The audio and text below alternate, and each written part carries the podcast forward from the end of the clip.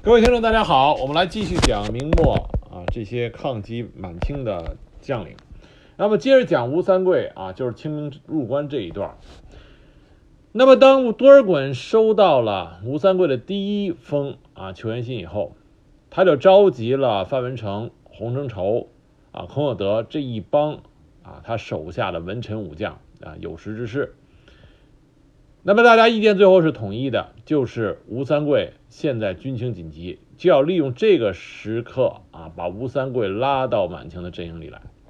于是多尔衮就回了吴三桂一封信，这封信里边他强调了啊，他希望吴三桂能够归顺，一旦归顺以后啊，肯定是封王。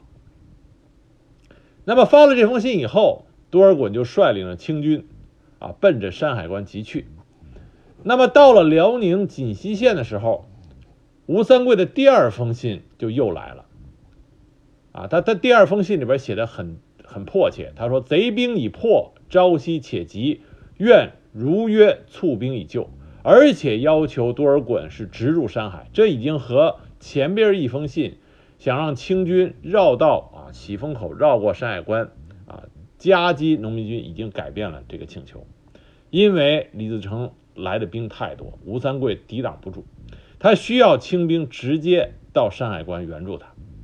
但是在这封信里边，吴三桂依然只字未提，说他会降清，答应多尔衮的投降要求他并没有回答，直接面对回答这个问题。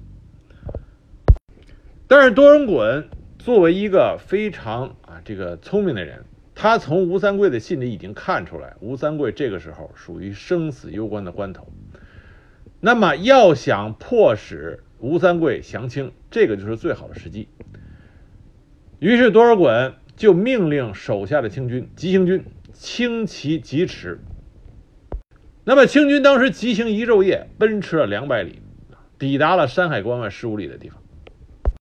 那么当清军到达离山海关很近的地方，他们听到关上炮声，夜深不止，也就是说，吴三桂已经和农民军。李自成的大部队交上火了，但就是军情如此紧急的情况下，多尔衮依然不敢放下他对吴三桂的疑虑啊。由此可见，吴三桂他和清军之间啊，在清军那边他是有多么重要的一个位置。在多尔衮心里边，吴三桂有勇有谋，所以多尔衮这个时候他依然虽然清军在急行一昼夜以后属于比较疲惫。但他仍然命令清军披甲戒严。他心中还是有疑虑，怕是吴三桂啊设的计策。因为一旦失败，满清的主力将会受到重大损失。那么多尔衮在山海关关外附近安营扎寨，在考虑是不是要怎么样去援助吴三桂。那吴三桂这边呢？吴三桂也是很会用兵的，他知道李自成率大军而来，一方面他派人出关向清兵啊清朝借兵，另外一方面他选了六个人作为他的代表前去李自成军营诈降，啊就用诈降来缓和争取时间。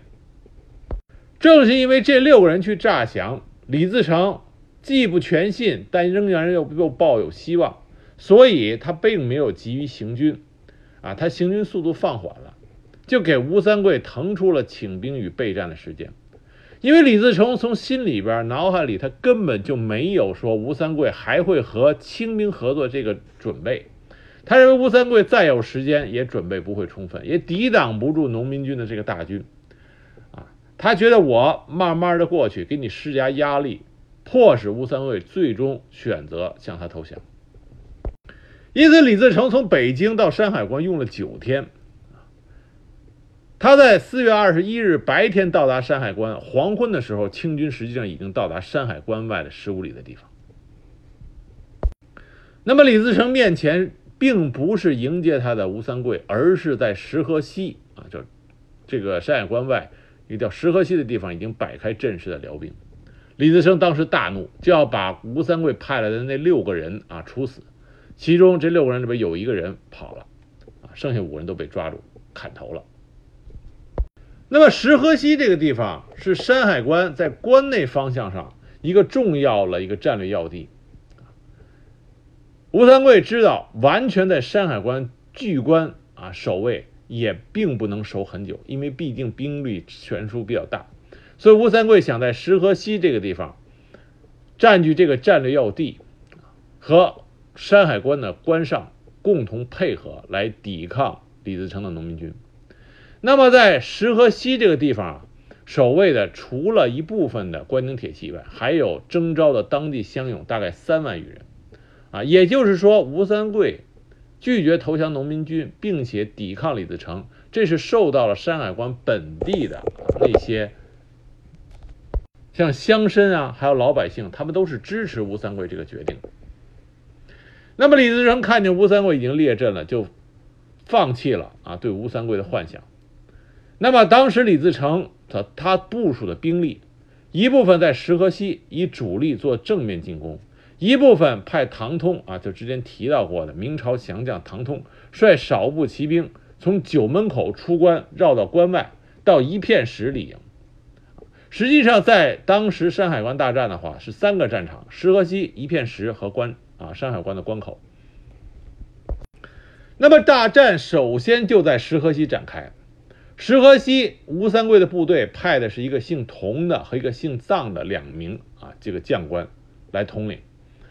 那么战斗从早晨开始，一直打到中午，吴三桂的部队还有乡勇们有些招架不住，当时防线就被突破了，有数千名的农民骑军骑兵啊，就飞奔到关城的西罗城北侧，准备登城。那么守卫此处的吴三桂的将领，以伪降欺骗攻城的农民将领，同时命令偏将从北坡鱼贯而下偷袭农民军，这样。上下夹击，把农民军这次进攻打退了。那么整个这一天的战斗，因为兵力人数相差比较大，吴三桂基本处于劣势。战斗一整天，几度都发生了危机，但是几度在吴三桂他部队的英勇作战以及将领们的奋啊奋勇在前，这才转危而呃转危转危为安。啊，这说明吴三桂他的关宁铁骑战斗力那绝对是个顽强。不是其他各镇民兵所能够比拟的。到了当天晚上，吴三桂觉得对农民军的锐气啊挫败的已经够了，于是他就把主力撤回到关城，撤回到山海关里边，双方面就开始了炮击。这是为什么清军听到关上炮声隆隆，双方面都是用大炮相互轰击。那么在关外观望的多尔衮。听前边的真奇说，农民军啊派唐通率领一部部队到了一片石驻防，准备两面夹击山海关。多尔衮当即就命令手下的清兵对这股农民军进行突袭。那么唐通率领的部队完全不是满清铁骑的对手，啊，当时就被击溃了。于是，在这天夜里边，吴三桂他知道第二天将是一场恶战，他也知道多尔衮的部队已经到达了关外，但是迟迟不进关。吴三桂心中很焦急。当天晚上，他多次派使者到青营，敦促多尔衮尽速入关。啊，据史料记载，他当时这个晚上派使者一共来去八回。那么多尔衮看到吴三桂。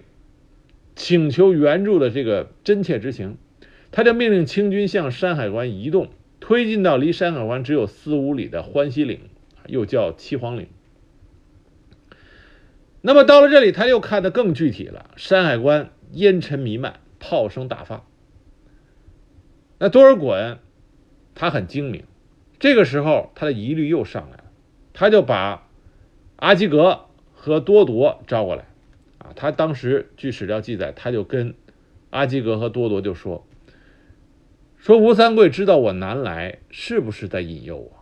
啊，北京城我们去攻了三回都没有攻破，李自成都能攻破，说明这个人啊一定不简单。他统领大军亲至，肯定有他的这个大阴谋。我们是不是应该分兵固守，观察动静？”于是多尔衮在这个欢喜岭又一次驻足不前啊，屯兵不进了。那吴三桂看到清军已到欢喜岭，却又不再往前走了，他就又派了当时山海关里的士绅，一共五个人，代表民意去敦请。那么这个五人作为乡绅到达满清的营地以后，多尔衮以礼相待，并且派手下的文官，重要文官就是范文成，跟他们详细解释了清军出兵的目的。告诉他们，山海关的居民不用猜疑，我们就是来帮助你们的，啊，那么这五个人当时啊，经范文成这么一说，也是深信不疑，倍感感激。为了表示诚意，多尔衮派范文成随着这五个人返回了山海关。范文成作为清朝在洪承畴加入晚清之前，范文成一直是清朝汉人里边最高的谋士。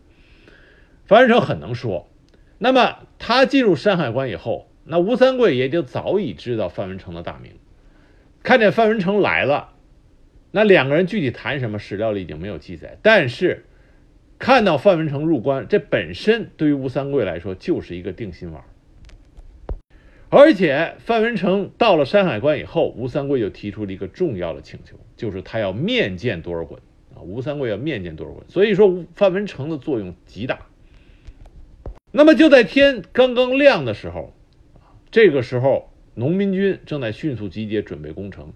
吴三桂趁着还有点时间，他马上带了十余名将官，精骑数百，那么就出到关外去见，去见那个多尔衮。多尔衮当时得知吴三桂亲自前来的时候，啊，说了六个字：“天下在掌中矣。”他知道这事儿成了。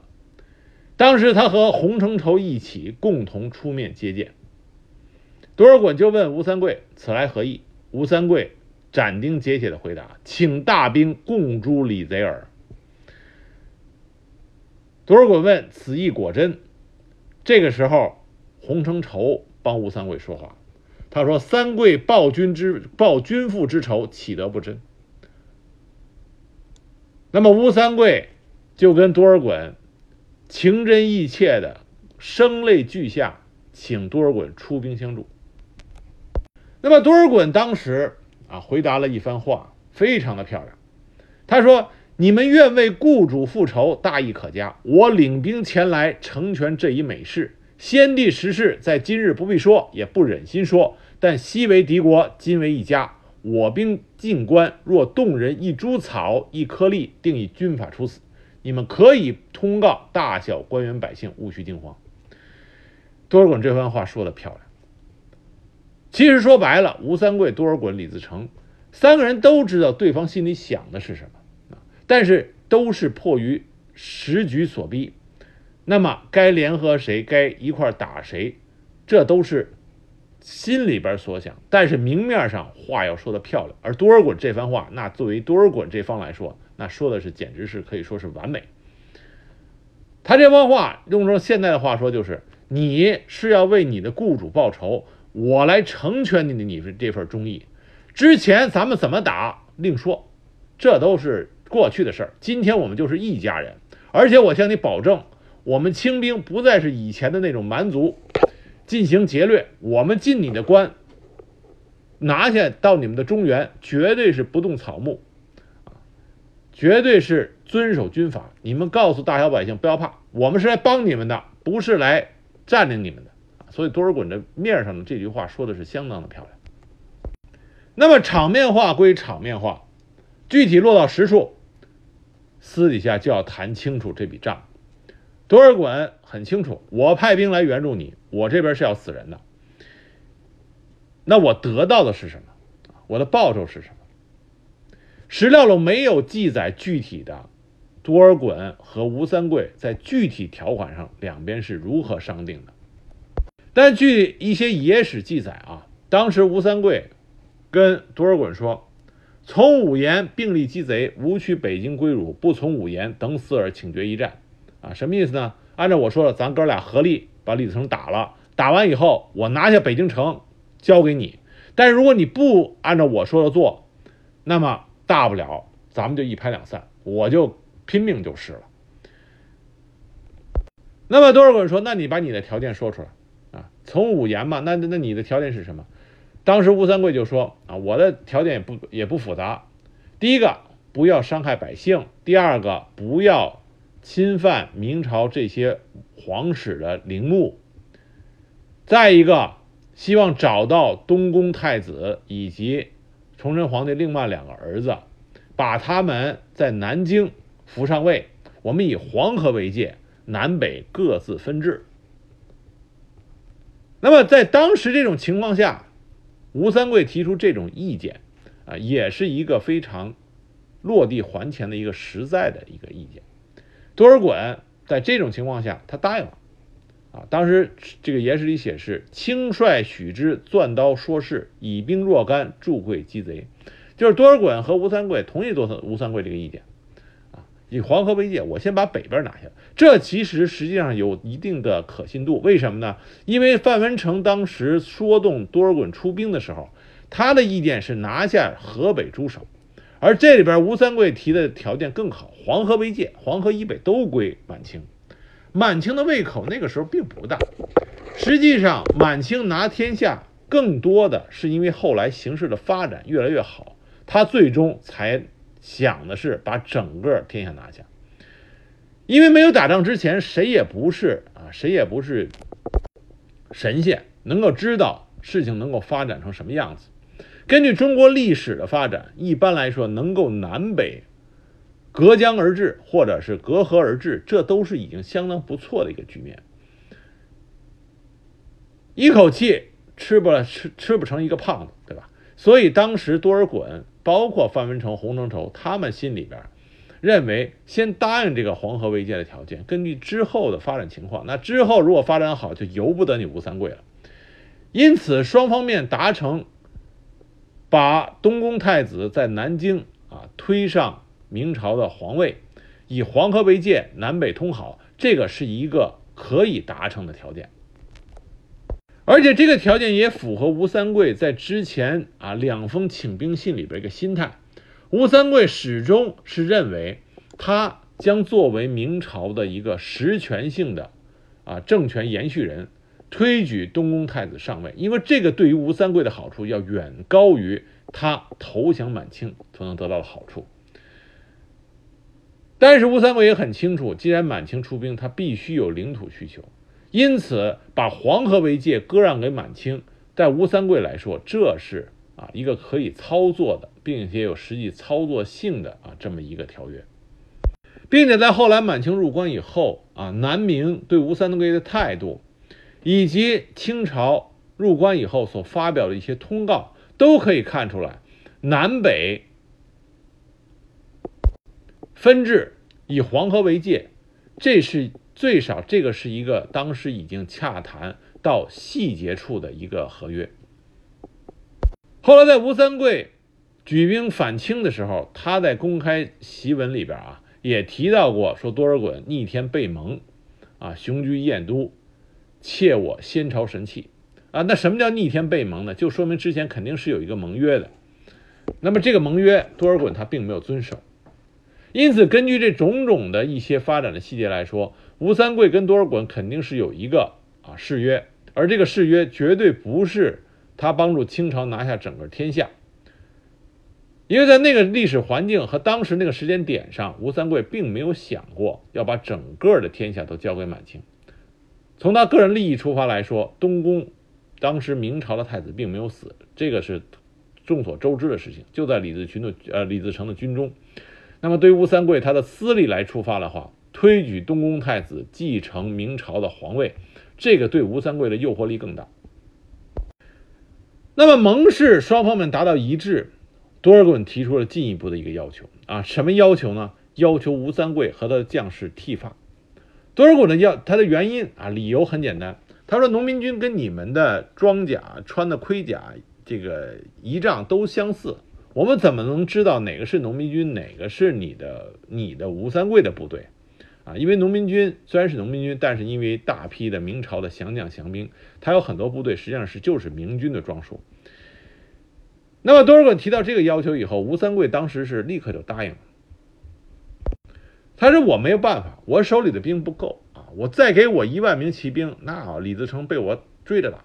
但是我现在不够兵，没办法求助于求助于你们大清，所以既然你答应了我们达达成了这个誓约，剃发剪头发这个剃发这个事情，嗯，没有什么可以后悔的，我可以做。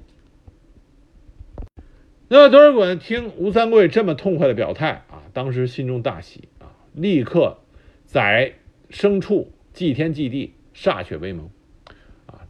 当时两边就达成了这个这个协协议。当然，剃发这个事情啊，不可能做的那么快。那么多尔衮和吴三桂商定，吴三桂所有的士兵把白布系在肩上作为记号，这样防止被清军误杀。双方面达成协议，吴三桂率手下的兵将返回关城，然后对关外打开城门。浩浩荡荡的清军分分成两路啊，就飞奔而来。左翼阿济格，右翼多铎各率万余骑兵，而多尔衮亲率主力三万余骑兵殿后，从关中入门。满清打了这么多年的关外啊，一直没有办法进入的山海关，就此啊。大队人马就冲入了这个天下第一座雄关。那么这是一个重要的时刻。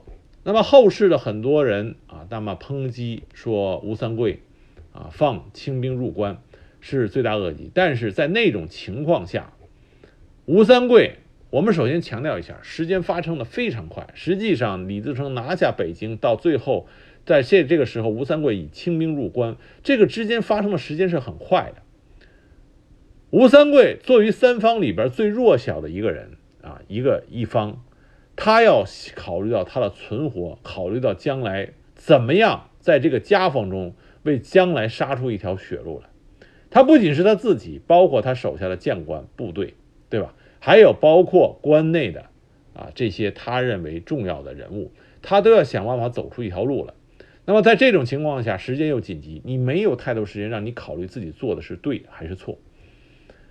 而且这个时候的决定不仅仅说是这个单时间啊，就这么一个这个时间点上你做决定，它有之前这个决定的产生和之前整个明朝在关外和满清的作战，在关内和农民军的作战，朝堂之上整整这些因素综合起来，最终让吴三桂在这个紧要时间做出了这么一个决定。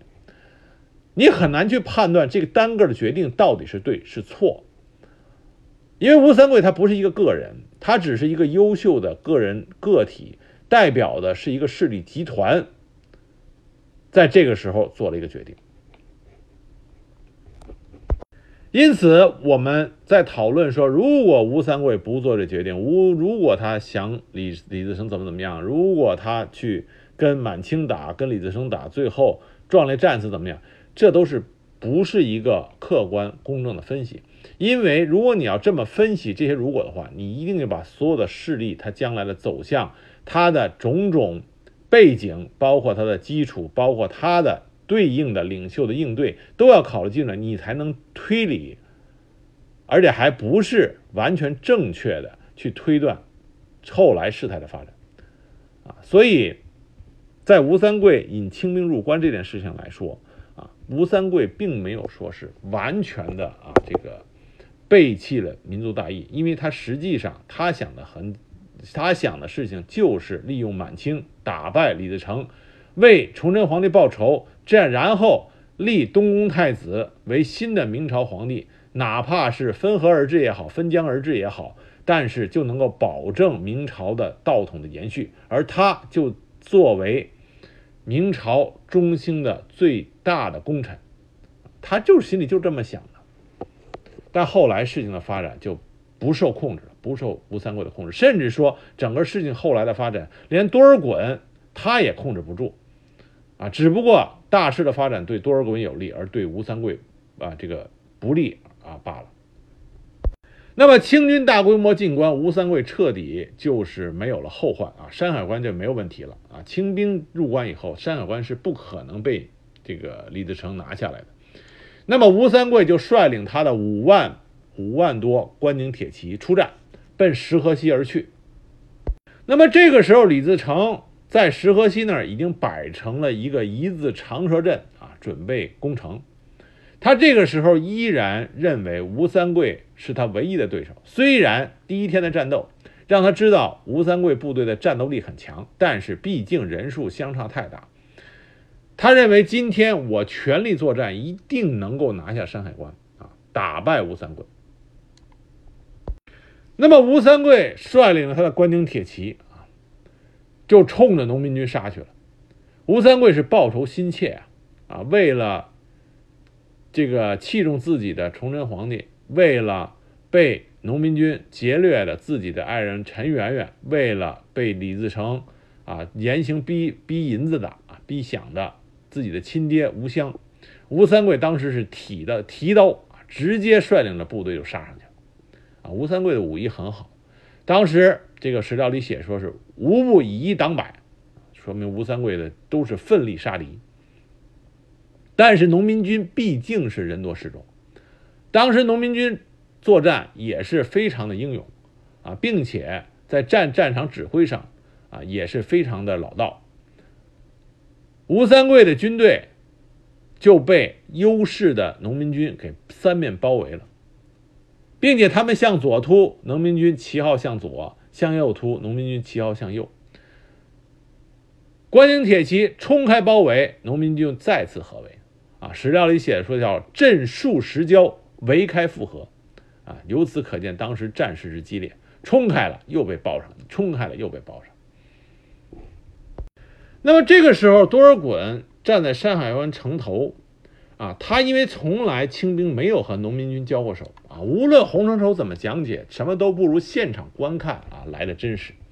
多尔衮率领当时驻贝勒爷诸王，还有贝子和出征的驻大臣。站在关头之上，他们就他就看底下吴三桂的关宁铁骑和农民军作战啊。当时他就说：“此兵不可轻击。”他指的是农民军。他说：“此兵不可轻击，需各努力，破此大业就会成功。”啊，这个我们不能小视农民军，但是如果把他击败了，我们就可以成就大事了。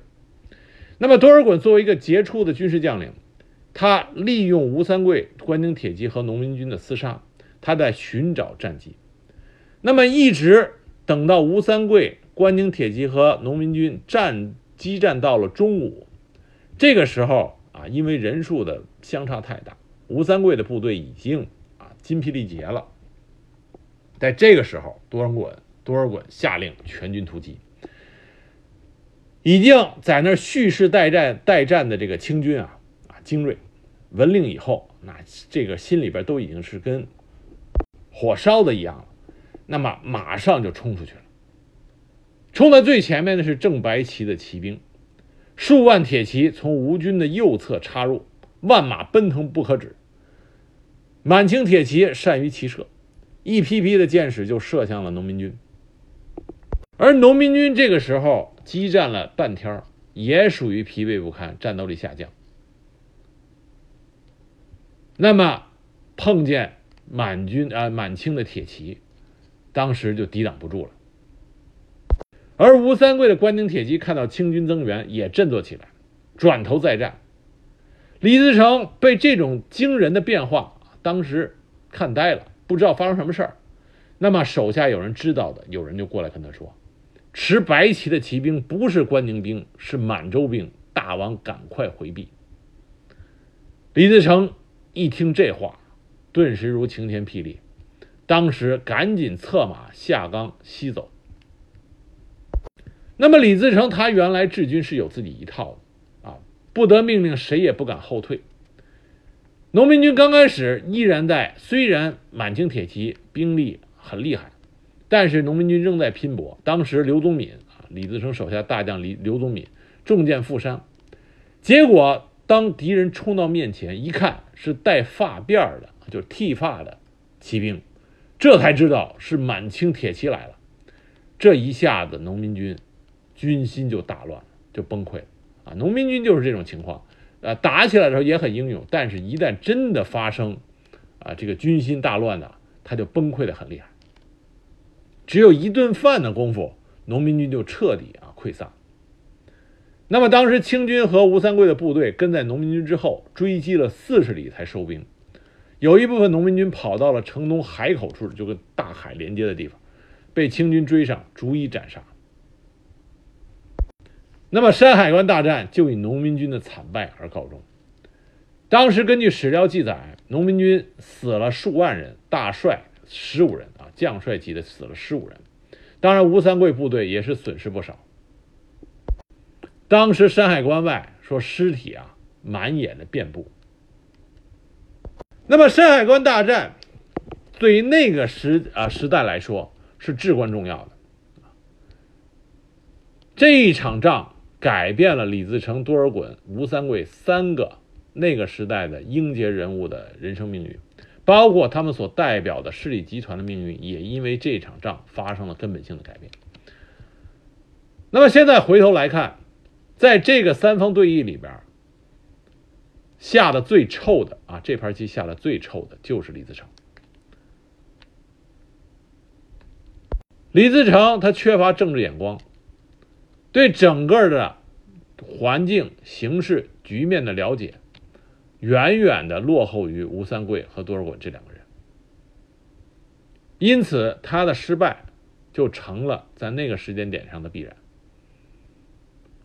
而且这个失败对于李自成来说是致命的啊，非常致命。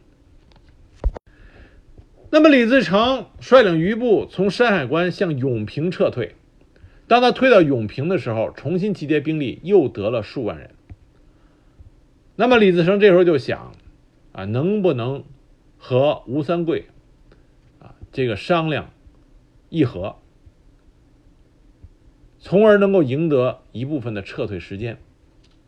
他派谁呢？派明朝降官张若琪，就是跟吴三桂关系很好的那个降官，去吴三桂那儿议和。当时。吴三桂提出来的议和要求，是李自成必须归还东宫太子和两位王爷，就是崇祯的三个儿子，然后撤离京师，让太子继位，然后吴三桂就可以和李自成罢兵。那李自成的条件是，只要他能够不受阻碍的回到北京，一定把太子送到吴三桂的军中。吴三桂就答应了。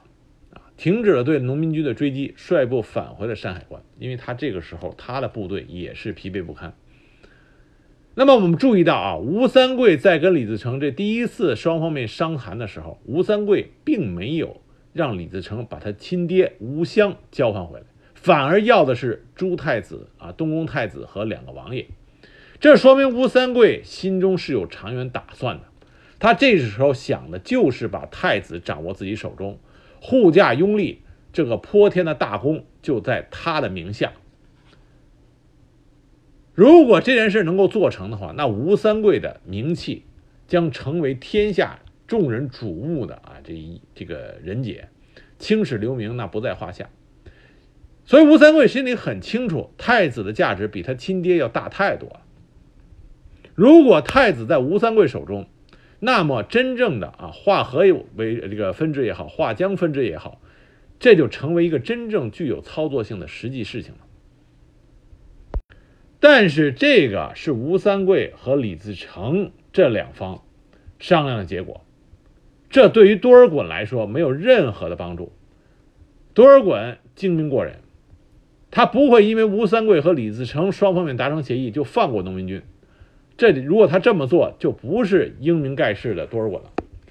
那多尔衮当时完全不顾吴三桂与李李自成谈的条件，命令清军乘胜追击，乘胜追击，不要给农民军喘息的时间。但是在另外一面，多尔衮收买人心。首先，他做两件事：清军啊，清军大部分部队后来在城外住宿。避免入城吓了百姓，这是他收揽人心的第一步。第二个，大大加赏赐吴三桂以及他手下的诸将士。首先，吴三桂获封为平西王啊，赐予了一系列像玉带、蟒袍这些惯有的王爷的啊赏赐品都给啊，而且给全。但是他命令吴三桂以及手下的诸将领和兵士剃发，因为你答应过我了，所以要剃发。那这一手软一手硬，啊，听上去好像是啊，这个只是封王这么简单，但是实际上，吴三桂这时候必须接受，你在人在他的屋檐下必须接受，听上去被封王爷、平西王，这是很大的官职，因为那个时候满清的这个汉人王没几个，只有三顺王，那么加上吴三桂，而且明显吴三桂这个平西王的含金量要高于三顺王的含金量啊，听上去好像很厉害，但实际上吴三桂受封平西王，说明什么？说明他就是降清了，这是一个名义上的事情，但是吴三桂又不能不接受。所以多尔衮这步棋下的是相当的漂亮。我们这里说一下，满清从关外到入关，汉人一共只封了五个王，啊，平西王吴三桂、三顺王孔有德、耿仲明、尚可喜，还有一个就是后来啊张献忠部的部将孙可望，张献忠的义子孙可望降清，被封为义王。所以汉人一共只有这五个王。而这五个王给满清所带来的帮助啊，都是巨大的。三顺王给满清带来了火炮、水师，那么吴三桂就不用说了，开关让满清进入了啊这个山海关，进入关内，掌握了天下第一大天险啊雄关就是山海关。那么孙可望在后边我们讲到，实际上。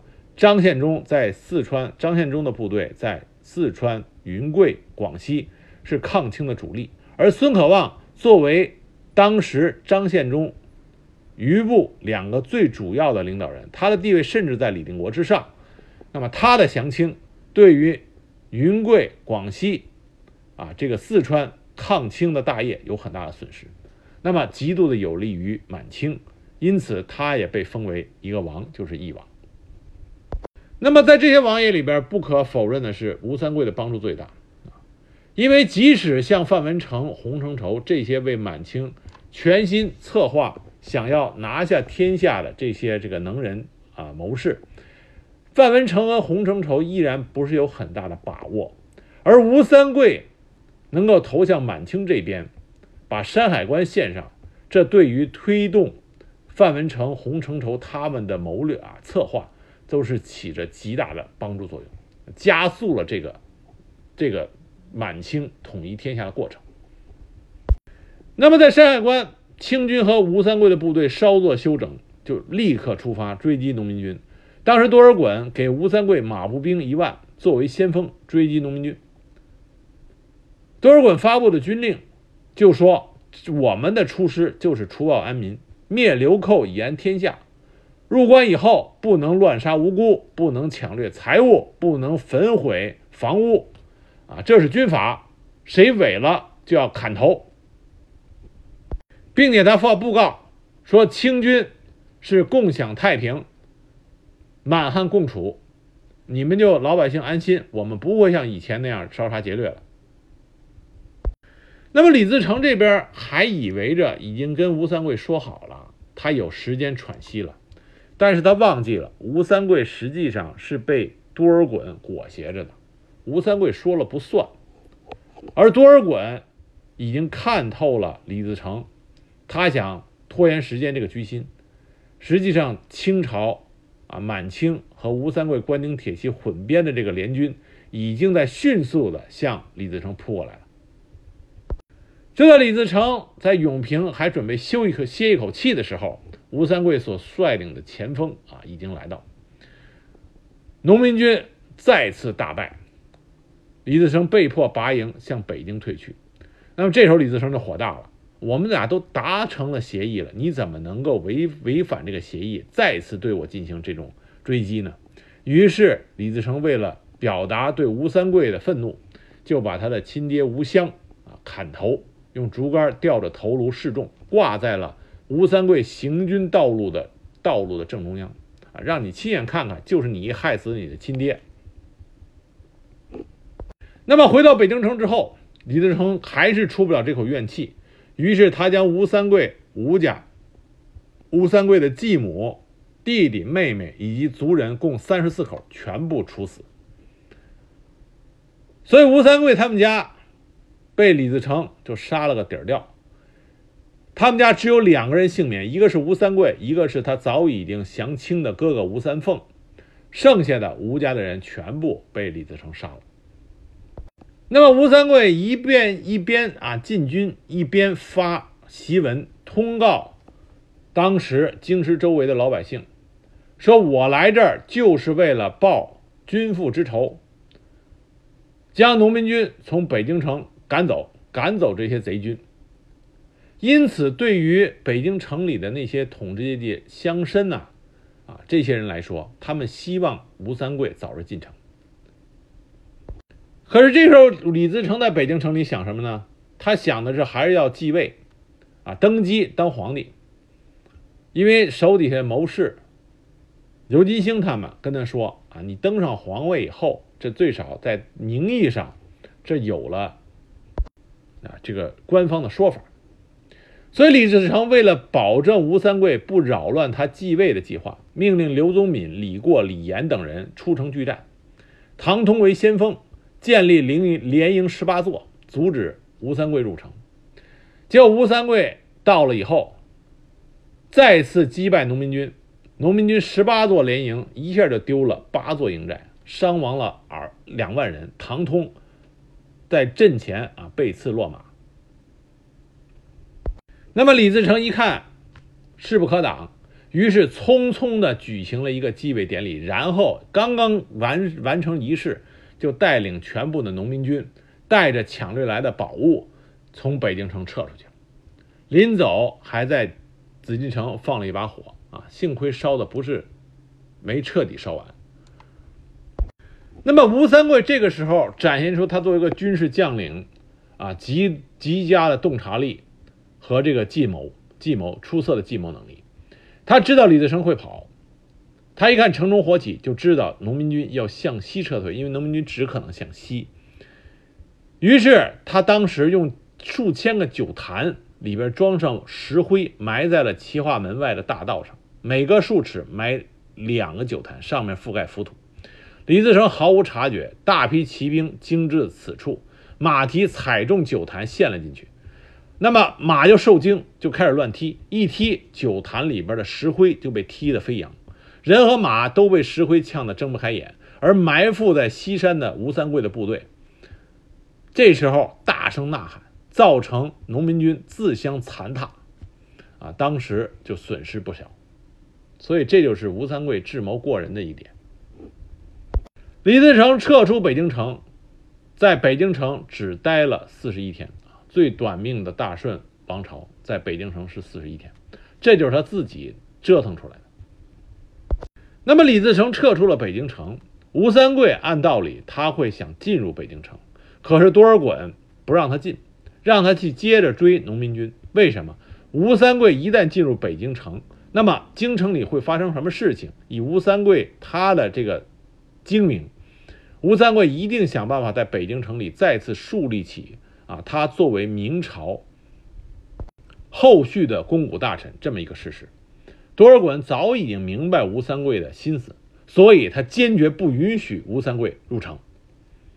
那吴三桂也没有办法，因为他的先锋并不是说只有他的部队，他实际上他的部队里是有大量的满清。那么多尔衮早已在他身边啊，派下了能够牵制他的满清的这个力量。因此，他必须服从多尔衮他的命令。因此，吴三桂率领部队接着追李自成败退的农民军，而多尔衮直接进入了京城。但是，北京城里的这些明朝的啊遗臣老百姓，他们的还以为，因为吴三桂发了很多檄文，啊，说是自己回来是赶走贼寇。那么迎明东宫太子回北京城，所以北京城里的很多明朝的遗臣也好，老百姓也好，都还在以为着吴三桂会带着东宫太子回到北京，重新建立明朝的政权。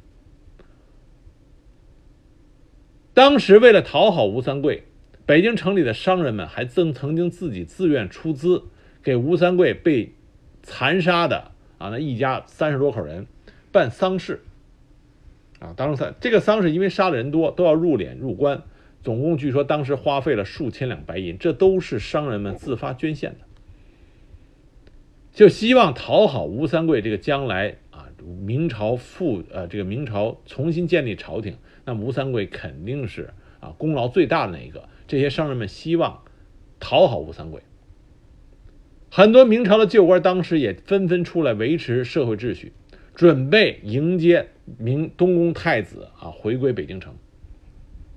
结果没想到，他们迎来的并不是东宫太子，而是满清摄政王多尔衮。那事已至此，那就没有办法。兵锋所至，多尔衮正式进驻北京城。那么吴三桂当时率领部队啊追击农民军，跟他一起的就是多铎。那么李自成在撤退的过程中。他依然没有一个明确的战略目的，甚至一个短期的战役企图都没有。你说你要撤吧，你就迅速的甩开追击的满清主力，然后再找到、再回到根据地重整旗鼓。可是李自成当时一路退兵，就成了一个落荒而逃的败家之犬。啊，你比如说他到了涿州。他先逃到涿州，结果因为涿州当地的原明朝官员叫冯全，纠集地主武装占据涿州，阻击农民军。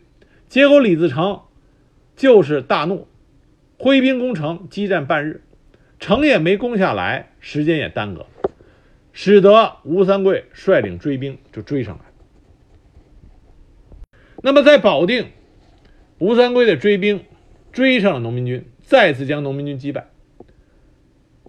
那么李自成这时候用了个计策，将他从北京城抢掠来的财物放到路上，希望能够诱使吴三桂的部队争抢财物，延缓追击。可是吴三桂以及多铎很明白李自成的这种手段啊，因为这也是他们经常用的。他命令军队，明令不允许任何人因为抢掠财物延缓速度，因此在追击速度上根本就没有减弱。那么在定州就是现在河北定县，追兵和李自成的断后部队就发生了一场大战。当时李自成断后的部将叫古大成，这也是明朝的一个降将，是明朝原来一个重要的总兵。那么这个古大成还有另外一个明军降将叫左光先啊，左光先也是当时关内啊明朝著名的军事将领。这两个人。和吴三桂率领的追兵接战，那么古大成被杀，左光先重伤。吴三桂把古大成的脑袋割下来，祭奠了他的父亲，并且吴三桂收集了溃散的农民军万余人，收为自己的部下，军力再次增加，而且。另外一个令吴三桂很高兴的事情，就是他终于找回了陈圆圆。吴三桂跟陈圆圆的这个感情，无论正史野史怎么说啊，但的的确确这是真感情。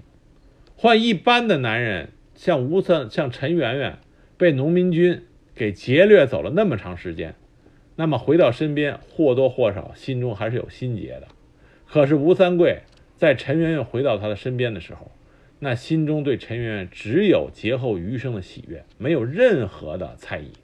这一直到他们最终啊，最终吴三桂死的时候，这种感情依然是非常的真诚的。所以从这点上来说啊，那吴三桂、陈圆圆真乃是性情之人。那么李自成一路跑，吴三桂一路追，李自成什么时候逃得这么的憋屈啊？就算当年他十八骑躲入深山的时候，也没有被追得这么狼狈，更何况现在他觉得自己还是那个大顺的皇帝。于是李自成就决定要跟吴三桂讨个公道。他转身带领着他的精锐骑兵，就向驻扎在定州的吴三桂扑过来。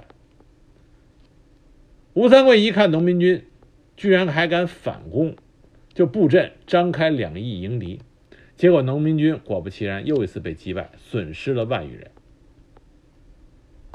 李自成不服气第二天整兵再战啊，当时在阵前，李自成就喊：“今日亲决死斗，不求人助，乃为豪杰耳。”啊，意思是你不要让清兵帮你，咱俩单独单挑。吴三桂根本就不吃你这一套啊，这是在打仗，不是在两个人玩拳击。所以吴三桂命令所率领的追击部队冲阵，而清军当时随军诸将也都率领着满清铁骑参与战斗。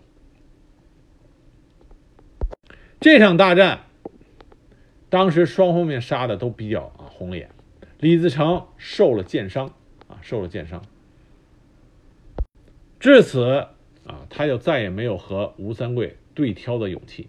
带领部队迅速的撤离了真定，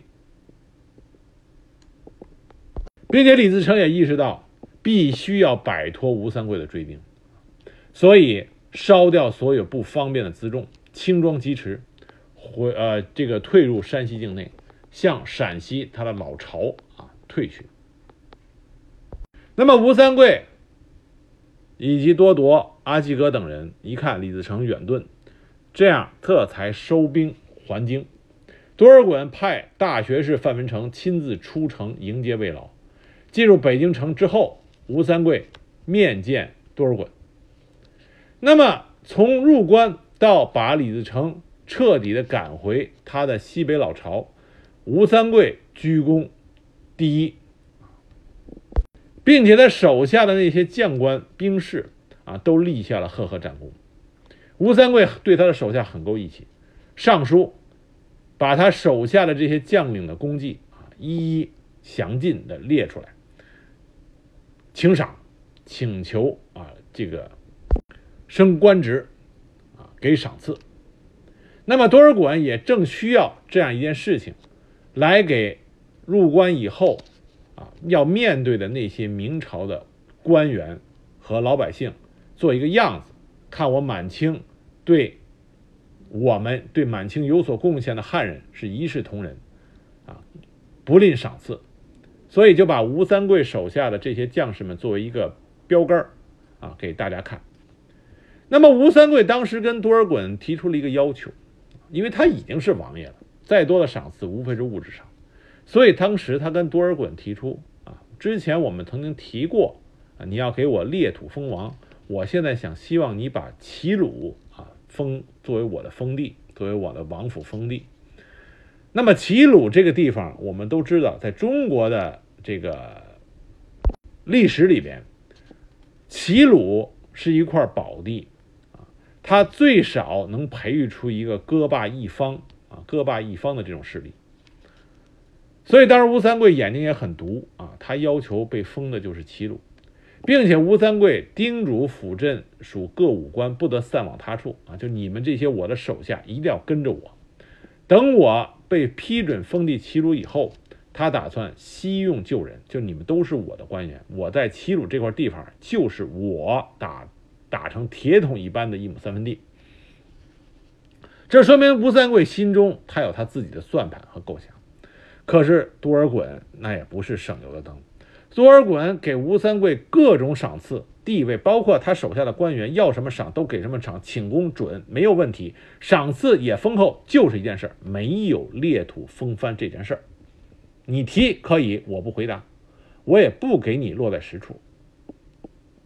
那么吴三桂一看多尔衮这种反应，就知道没有办法啊！你在人家的地盘上，在人家的手里。他这种吴多尔衮的这种态度已经说明了一切，所以吴三桂他也很聪明，没有再提要求封藩的要求。他最终被封藩云南，那已经是数年以后，整个中原大定以后的事情。所以在这件事情上，吴三桂进行了一次尝试，而多尔衮也显示出他精明之处，没有让吴三桂达到他心中所想。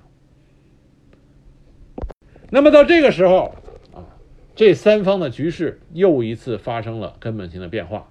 李自成率领农民军彻底败退西北，多尔衮入主北京，啊，初步完成了满清入关的第一步。